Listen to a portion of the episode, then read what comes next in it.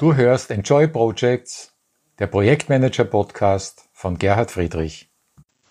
Hallo, willkommen zum ersten Podcast in diesem Channel. Strategische Karriereplanung, wie funktioniert das? Was heißt überhaupt strategisch? Ich orientiere mich dabei an der Engpass-konzentrierten Strategie, kurz auch EKS, begründet von Wolfgang Mewes. Das ist schon einige Zeit her, aber in diesem Fall ist alt auch gut, denn es gibt eine Reihe von ganz prominenten Erfolgsbeispielen dafür. Es sind Firmen wie Kercher, Vielmann oder Kieser Training, die dieser Strategie folgen. Es sind die äh, sogenannten Hidden Champions, die Simon 1996 vorgestellt hat. Und es ist auch zum Beispiel Lothar Seiwert gemeinsam mit Dicky Küstenmacher, der sich vom Zeitmanagement-Experten zum Konzept Simplify Your Life weiterentwickelt hat.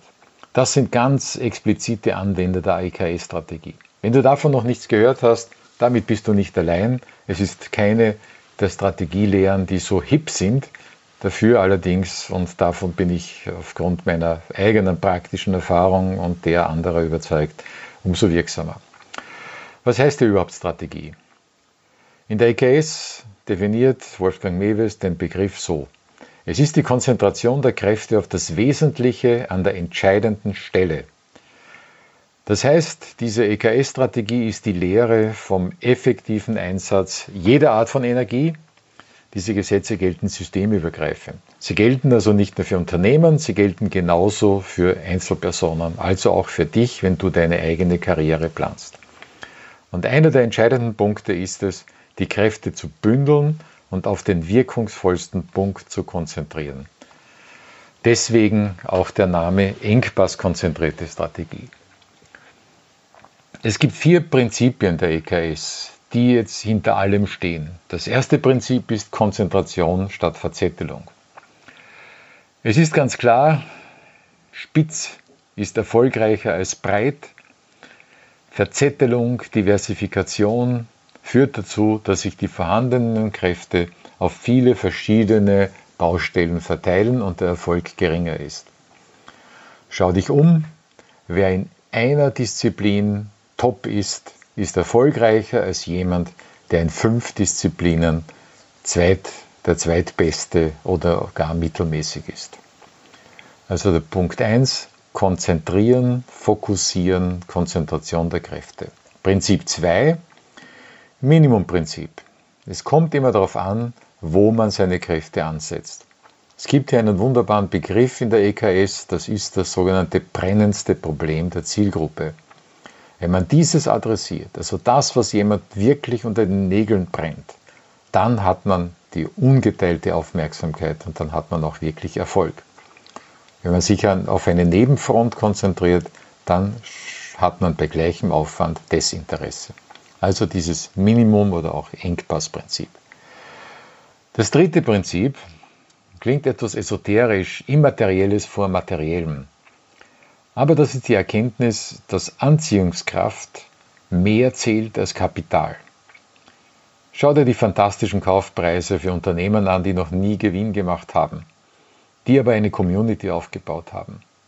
Wolfgang Mewes hat das in den 70er Jahren formuliert, aber heute können wir das anhand des Börsewertes von etwa Uber, das mehr wert ist, oder Tesla, das mehr wert ist als äh, die amerikanischen Autounternehmen klassischen Zuschnitts zusammen, kannst du das genau nachvollziehen.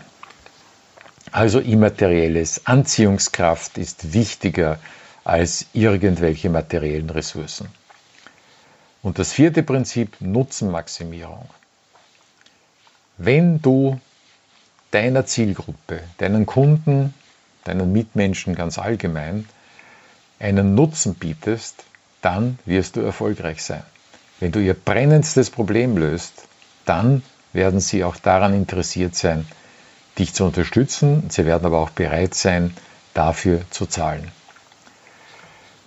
Man sieht das an Unternehmen, etwa wie Apple.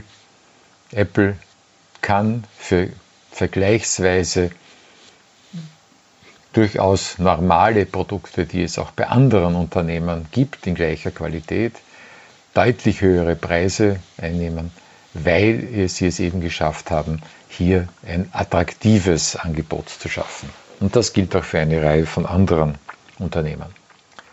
Diese vier Prinzipien, also nochmals Konzentration aufs Minimum, äh, auf den Minimumpunkt, äh, den Engpass fokussieren, immaterielles Anziehungskraft höher gewichten als Kapital und sonstigen Besitz und Nutzenmaximierung. Das sind die vier Prinzipien. Was heißt das nun für die Karrierestrategie?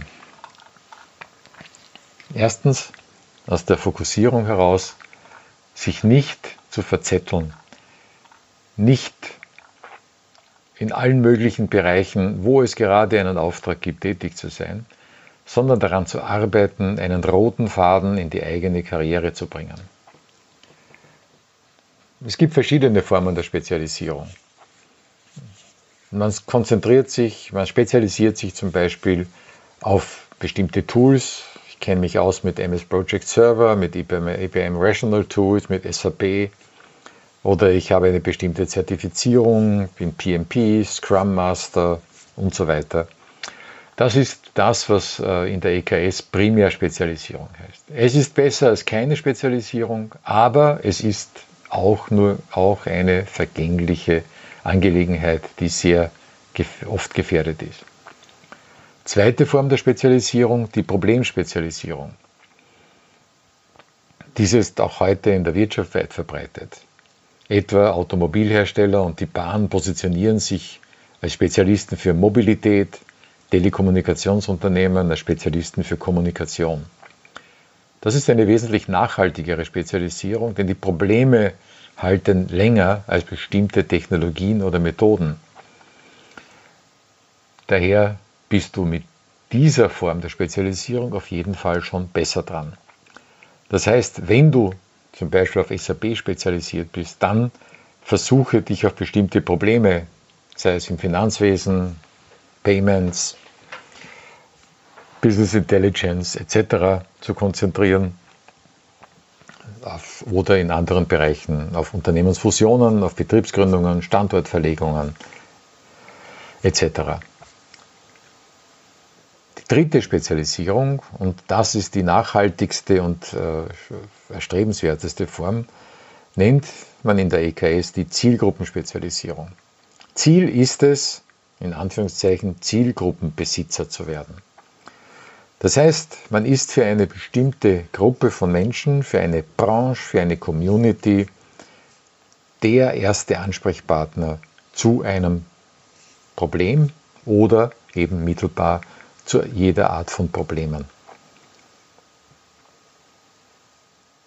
Das setzt voraus, dass man sich mit dieser Zielgruppe auch auseinandersetzt und das gelingt nur, wenn man ständig dran ist und daran arbeitet.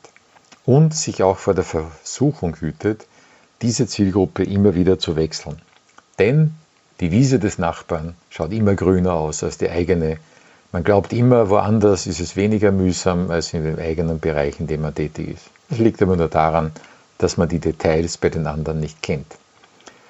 Zielgruppenspezialisierung setzt also voraus, das, was man heute Networking nennt, der Besuch von Kongressen, selber Vorträge halten, selber Publikationen äh, erstellen in den entsprechenden äh, Medien, die von der betreffenden Zielgruppe gesucht werden.